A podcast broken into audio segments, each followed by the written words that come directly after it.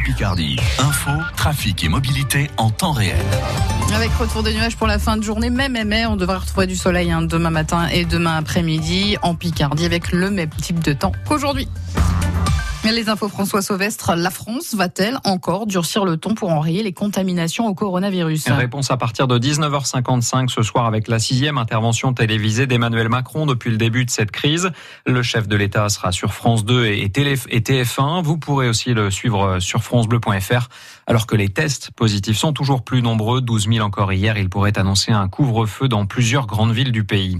La crise sanitaire et ses grosses secousses économiques, l'aéronautique est particulièrement touchée. Des salariés de La Roche Industrie bloquent leur usine depuis 7 heures ce matin à Méholt, près d'Albert. Le sous-traitant qui fabrique des pièces d'outillage pourrait perdre une quinzaine d'emplois sur 40. Des mutations vers Toulouse sont aussi proposées.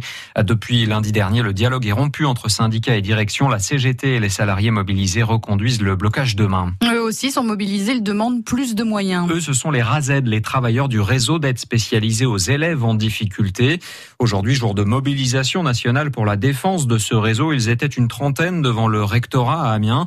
Ça fait des années que les RAZ s'estiment en difficulté, mais le confinement du printemps dernier les a encore accrus. De quoi compliquer la tâche de Pascal. Avec 32 autres psychologues, elle intervient dans la Somme et chacun suit 1600 jeunes du premier degré. Un ratio plus élevé que la moyenne européenne où c'est 1000 élèves pour un psy. Pour cette villoise, la crise est donc passée par là. Elle constate des changements depuis la rentrée. Je suis beaucoup plus appelée sur des situations d'enfants euh, avec des problèmes de comportement, des crises importantes, des enfants qui ne se refusent de se mettre au travail, ou des enseignants qui ont été obligés d'appeler euh, les parents pour revenir chercher les enfants. Et on a les enseignants qui nous appellent en disant je ne vais pas tenir. J'ai l'impression qu'on en a plus euh, que d'habitude à la même période. On essaye de parer au plus pressé et c'est compliqué. Ça vient se rajouter aux priorités qu'on se donne déjà d'habitude. Quand dans des réseaux d'aide, il y a des enseignants spécialisés, c'est vraiment une aide supplémentaire. On le vit, on voit bien que des fois des enfants qui ont ces aides-là, tôt, ils évoluent quand même, on peut voir des évolutions favorables. On va continuer à les suivre longtemps, mais on a quand même euh, des, ils ne basculent pas forcément dans le champ du handicap, par exemple. Pascal, psychologue euh, scolaire dans la Somme, au micro France Bleu Picardie de Marie-Gaëtane Comte.